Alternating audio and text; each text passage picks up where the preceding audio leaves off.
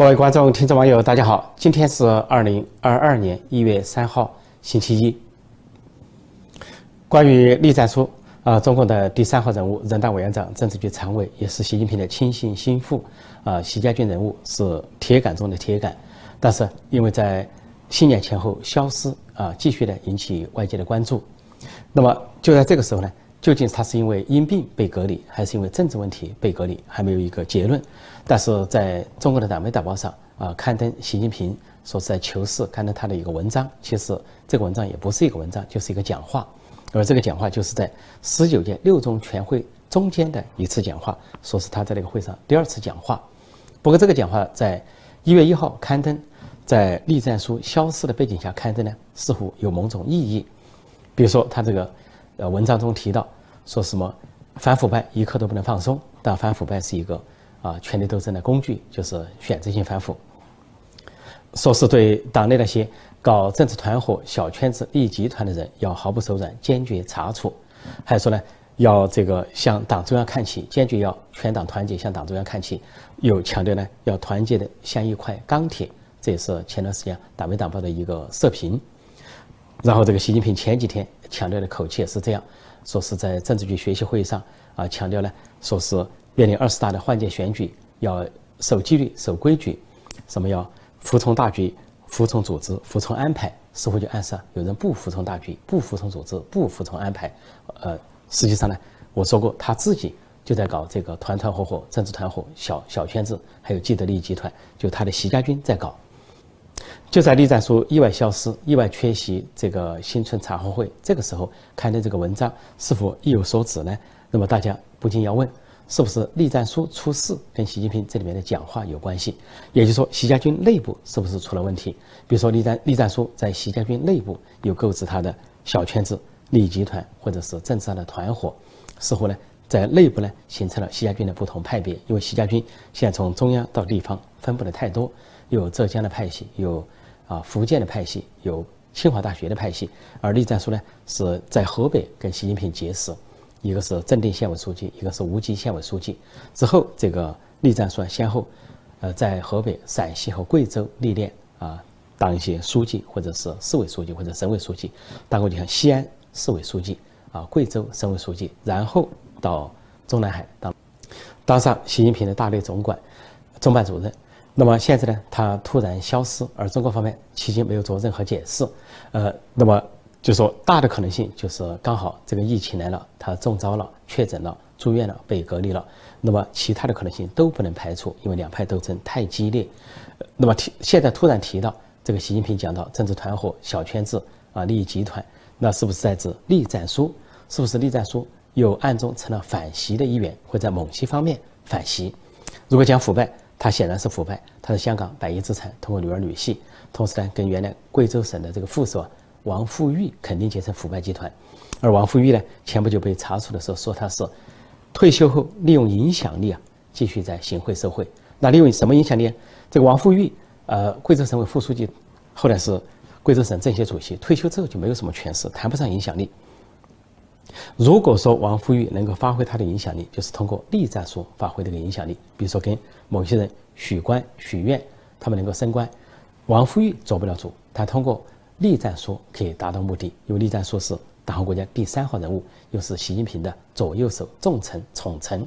那么从这个角度，中纪委啊赵乐际可能抓到了他的把柄，就顺藤摸瓜，摸到了这个呃栗战书啊违反纪律、违反规矩。在干扰换届，因为换届有十大纪律，有可能他全都违反，所以就不能排除啊。历代说，要么是就是在习家军内部由于分化，他呈现了反习的倾向；要么就是反习阵营啊压力太大，习近平挡不住啊。党内高层的反习势力还有政治老人的多数要求啊内部查处栗战书，那么习近平挡不住，这个时候习近平就出来讲一些话，为自己开脱。啊，就说对任何腐败都要零容忍，要自我革命，要敢于刀刃向内，要任何人如果有这个小圈子、利益集团、政治团伙，都绝不手软，要坚决查处。所以这番讲话或者这篇文章的刊出，就在新年之际，是不是指向栗战书，还有待观察。如果习近平这篇文章、这番话而不是直接指向栗战书，而是指向反西阵营。那么也可以做另一种解读，那就是反西阵营要求内部查处栗战书，对习近平构成了极大的不利，削弱了习近平的权力权威，甚至削弱了习近平连任的希望。那么习近平发出的反扑的声音，以党媒党报发出一种反扑的口号，试图想用他手中的权力继续搞选择性反腐，去对付反西派。但是这里有一个关键，就是中纪委。这个刀把子并不掌握在习近平手上，赵乐际啊，作为中纪委书记啊，受政治老人的公托，他不属于任何派，不属于江派，不属于团派，不属于习派，所以赵乐际是听命于啊政治老人的多数派。在这种情况下，习派和反习派要摊牌、要对决、要撕破脸皮的话，那么呃，中纪委赵乐际掌掌握的中纪委，不见得会为习近平服务，倒很可能为反西阵营服务。也就是说，中纪委的刀刃向内的话。恐怕指向的是习派、习家军，就像在浙江杭州、在河南郑州所发生的那样，中纪委对习家军问责，那么接下来有可能对陕西西安的习家军问责。关于中共外交，最近有几个趣闻，一个趣闻就是习近平好战，但却很怕一件事，那就是最怕斩首，因此呢，委托一个人到国际上游说，希望呢其他国家。如果是进行战争的话，不要用智能武器。这怎么回事呢？在联合国召开一个大会，叫第六次啊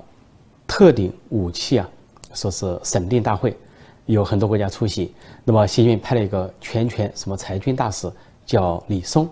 他去发言。他在发言发言中就提议啊，说禁止在战争中使用智能武器，说使用智能武器什么不人道，还说会。这个降低战争的门槛，还说会出现军备竞赛等等，然后他提议呢降低智能武器。这个智能武器他讲的是啊，实际上含蓄的讲，他说的是斩首武器。没想到他讲完之后啊，不仅美国和英国这些国家西方国家反对，没有同意中国的这个提议，就连其他国家，比如说以色列和印度也反对，甚至于中共自认为是自己啊。战略伙伴关系的俄罗斯都反对，所以中国的党媒党报就在那个标题说：“这个中国提议什么什么，说是罕见的见到美、俄、印抱团反对，就说美国、俄罗斯和印度都站在一起反对中共。这个这个其实国际社会都听明白了，就是习近平呢虽然是好战，他但是很怕死，因为他又是要攻武攻台湾，发动台海战争，又是要在南海去霸凌周边小国。”欺负越南、啊菲律宾、印度尼西亚、马来西亚等，另外呢，又在中印边界不断的展开战端，虽然是一败再败，付出双倍的伤亡，但是中国的党媒党报上宣布胜利就行了，而且不死心，还要继续搞。另外呢，把西部战区司令员他们普遍的厌战，啊官兵也厌战。习近平呢，在半年内换了四个西部战区司令员，四个上将撤换，那么其中有些上将莫名其妙的死亡，有些上面上将呢莫名其妙的消失。所以就反映了西部战区官兵普遍厌战，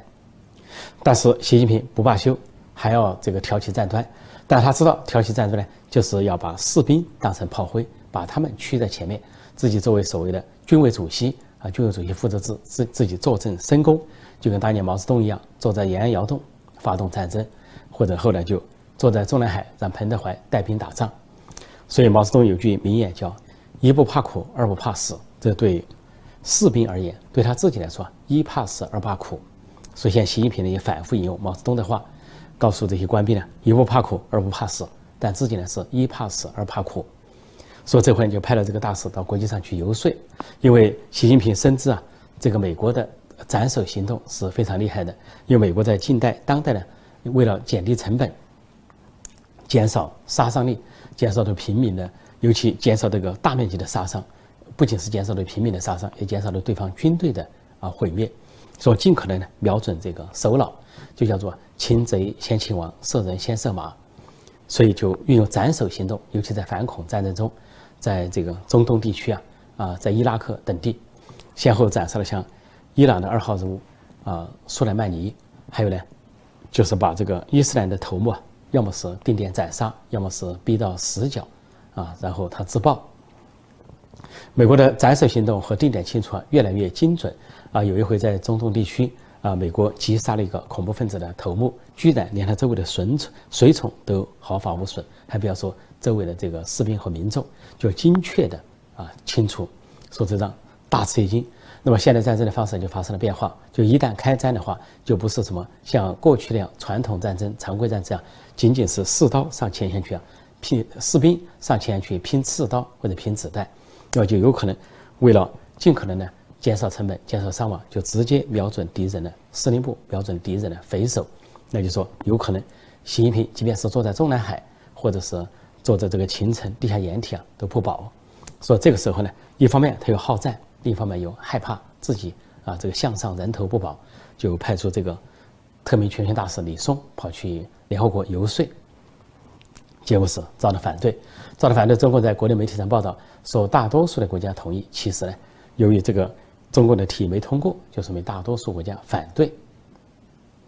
另一个有关中国外交的近期趣闻就是，呃，习近平派了一个驻美大使叫秦刚，啊，说是这个战略外交。习近平对前任的崔天凯不满，呃，虽然崔天凯到龄退休，但是毕竟属于改革开放派，而不是文革派。习近平需要文革派，需要极左派，需要战狼式的人物啊，去跟美国较劲，那就派了秦刚到美国做大使。不过最近发生一个很尴尬的事情。这个秦刚要主动出击，就在十二月二十号呢，举行了一个记者会，啊，或者说跟记者攀谈，以什么炉边谈话的方式，邀请了美国的主流媒体的记者，甚至编辑、主编，到大使馆呢去跟他们攀谈，说是要阐述啊中方的一些想法和立场。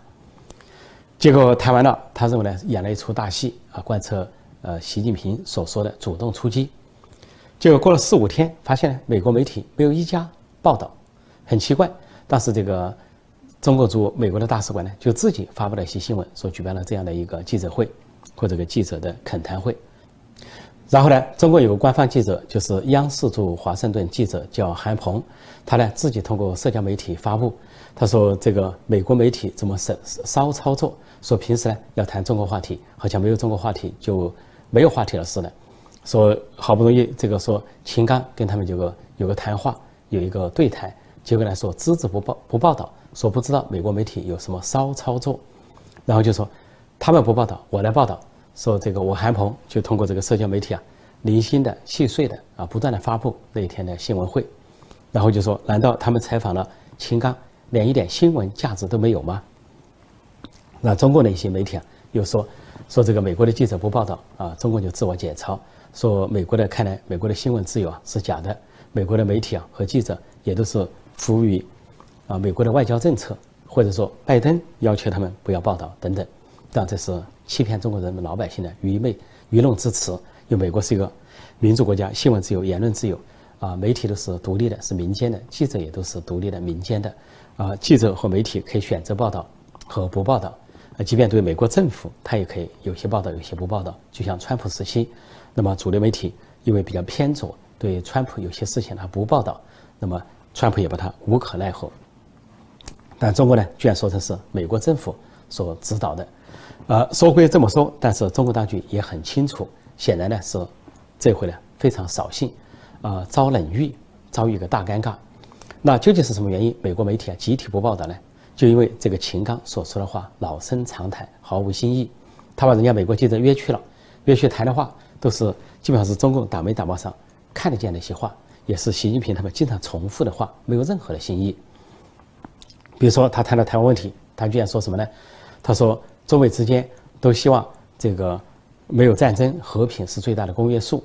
他说，但是呢，这个台湾问题呢，说中共方面只是被动的啊应付啊，就被动的呃应应接或者反击。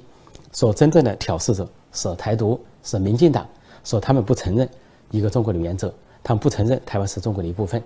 好像是台独，所以呢，中国就不放弃啊非和平的方式。那么意思说，针对的就是台独。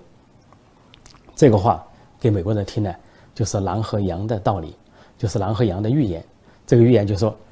狼要吃羊，说都在一条小溪里喝水，说这个羊啊把水弄脏了，狼就是这个理由。但这个小羊就抗辩说，我在下游，你在上游，我把水弄脏了，怎么会影响到你呢？这个狼呢？不分三七二十一，反正你在这个溪水里饮水，就是弄脏了水，我就要吃你。说这是一个著名的寓言故事啊，呃，可能是伊索寓言，就是老狼和小羊的故事，说都知道这个台湾海峡发生的故事，就是老狼和小羊的故事。蔡英文政府、民进党政府啊，他们提的是维持现状，既没有谈统一，也没有谈独立，既不说台湾是中国的一部分，也没有说反过来说这个话。而且台湾的国号是中华民国，它的法律上是覆盖中华中中国大陆的。按道理说，中国大陆才是中华民国的一部分。不过呢，台湾独立是台湾的主流民意。那么蔡英文政府奉行的是一个维持现状，也是和平的政策。而中国呢，希望呢，蔡英文政府呃主动来统一。啊，要拖延这个进程，中国呢去武力攻打，所以这就是老人跟小羊想霸凌，所以正是中共这种态度，派军机军舰大量的骚扰台湾，制造台湾海峡的紧张，所以导致了不仅是台湾的奋起自卫，啊，防备美国给台湾协助武器，提供武器，啊，这个另外呢，美国、日本都行动起来，国际社会都行动起来，协防台湾，并且在日本的西南，啊，冲绳群岛以南呢，开始部署战线。万一中共要蠢动的话，那么美日联盟、国际联盟就要发起反击。而日本已经把话说清楚了，说穿了：台湾有事就是日本有事，台海有事就是日本有事，日本绝不会袖手旁观。说日本跟台湾的关系啊，不只是像这个朋友或者亲人那样的关系啊，而就是就是兄弟手足的关系。说唇亡齿寒，绝对不会让中共蠢动去武力攻台。说蔡英文在这次啊新年致辞中也告诫。啊，习近平，不要搞军事冒险主义，不要误判形势。说情况很清楚，但是秦刚却做了一番中共式的表态，战狼式的表态。所以应该说，采访完了之后啊，啊，各组的媒体一商量，发现毫无新意，也没有报道的价值，达成了一个共识或者说默契，都不报道。说这个秦刚这个所谓的外交活动、新闻活动啊，就以这个流产而告终。非常的尴尬，非常的狼狈。其实这个秦刚一上任就受到美方的冷遇，这个习近平要用文革派秦刚代替改革派这个崔天凯，当让当时传的传出啊，崔天凯是自美不归，后来叛逃，再后来呃最近呢又说在国内啊参加什么论坛，但是始终有关的消息啊没有得到完全的证实，究竟崔天凯处于什么状况？即便崔崔天凯有发声了，都含蓄的反击战狼外交、烽火外交，而继续坚持啊。啊，改革开放时期所形成的那一套，就是有外交语言、有外交风格的那一套东。这个秦刚啊，自称少壮派，说是受习近平赏识，要代表习近平的意志出使美国。他是七月份走马上任，他走马上任就出现了罕见的情况，就是美国国务院没有派出任何的官员去机场迎接，连一个最低级的官员都没有，就中国自己的人把他接到了大使馆。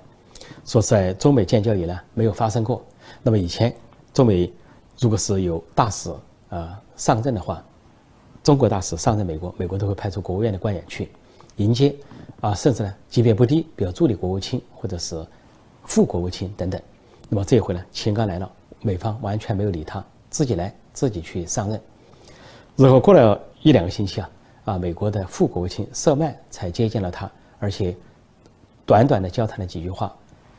双方的气氛非常的冰冷，冷冰冰的就结束了。会见，相当于是个礼节性的接待就结束了。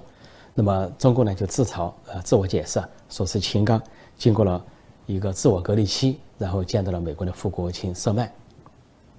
之后呢就没有了下文啊，美方没有给秦刚更多的领域，而秦刚呢就坐在他的大使馆啊，孤独的坐在那里，或者是自说自话，跟自己的这些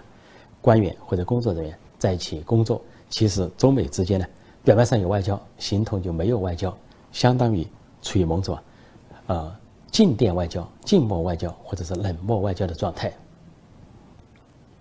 中国近期外交还有个趋势啊，那就是尽管习近平套用毛泽东的话说，我们的朋友遍天下，在中国人民面前假装打造出啊，好像中国没有处于国际孤立的处境，想掩盖这个国际孤立。结果新年呢露了馅儿，新年的时候互致贺词，结果发现只有一个国家领导人跟他互致贺词。就是俄罗斯总统普京，啊，跟习近平互相致了一个贺词，啊，就没有别的领导人了，一个都没有，啊，北朝鲜领导人金正恩都不理他，其他国家就更不理了，给人的感觉仿佛中南海做的是狗不理包子。那么这个习近平呢，跟普京互致贺电各有特色。习近平呢强调说是今年二零二二年是中国体育年，就说北京冬奥会啊，普京会来访问，双方会交流。然后有些体育的交流，强化体育，生怕普京不来，就好不容易捞住一个大国领袖。但是呢，这俄罗斯在最近呢联合国大会上并没有支持中方的立场。我前面讲到关于常规武器啊，特定常规武器，中方提出的建议遭到俄罗斯、美国、印度啊、英国、以色列广大国家一致的否决，让中国呢非常的也是很尴尬、很狼狈。那回过头来，这个普京的贺电呢，主要是强调说，中国有一个睦邻友好条约，说是二十周年，就是江泽民所签订的一个卖国条约、汉奸条约。二十年前签订的，就把历史上被俄罗斯所鲸吞的，呃，一百五十万平方公里土地呢，划为固定边界。原来是说未定国界，经江泽民一画，大笔一挥，就成了确定的国界，承认了，认可了，就是献出了一百五十万平方公里给俄罗斯，相对六分之一个中国，相当于四十四个台湾。而今年呢，说是二十年，习近平又大笔一挥，把江泽民这个条约延长了，等于说呢，这个。帮江泽民去买单，继续充当中国网民所说的汉奸卖国贼这个角色，说普京呢很满意，那就在这个协议之上说中国关系现在发展的很好等等，说双方的强调各有不同，不过呢就剩下这么一个朋友，啊，中国动不动讲谁是中国人民的老朋友，那么普京是不是中国人民的老朋友呢？中国人民当然不认识他，也不了解他，说是习近平的老朋友，其实呢也都是很勉强，因为普京经常在背后给他插刀子。就只有在面向美国、面向欧洲、面向西方的时候，双方演演双簧而已。就好像中共啊，军机军舰去扰台，制造一个紧张；俄罗斯呢，呃，迫近乌克兰边境，制造另一个紧张，故意制造一些危机或者紧张的局面，让美国和欧洲啊忙不暇接，或者说疲于奔命。不过，习近平在新年本来想跟普京呢互通贺电，显示了有一种外交关系，但是真正懂行的人都看出啊，他很孤立。在国际上呢，没有什么朋友。就他当政以后，把这个共产中国变成了孤家寡人，四面楚歌，八面受敌。不用说其其他内政外交的失败导致这个结果，就说他这个搞去英文化，在中国就主动脱钩，跟国际脱钩，让中国呢处于闭关锁国的孤立局面。就就这一条，给各国的观感是什么？不仅是闭关锁国、倒行逆施这么简单，恐怕给其他国家的观感是病态。啊，疯狂难以理喻，所以就这么一副德性，就这么一个人，不限于孤立都很难。所以新年呼祝贺词，结果只剩下一个外国朋友，一个老朋友，就反而突出了啊，习近平或者习近平时代的共产中国这种空前孤立的国际处境。好，今天我就暂时讲到这里，谢谢大家收看收听，再见。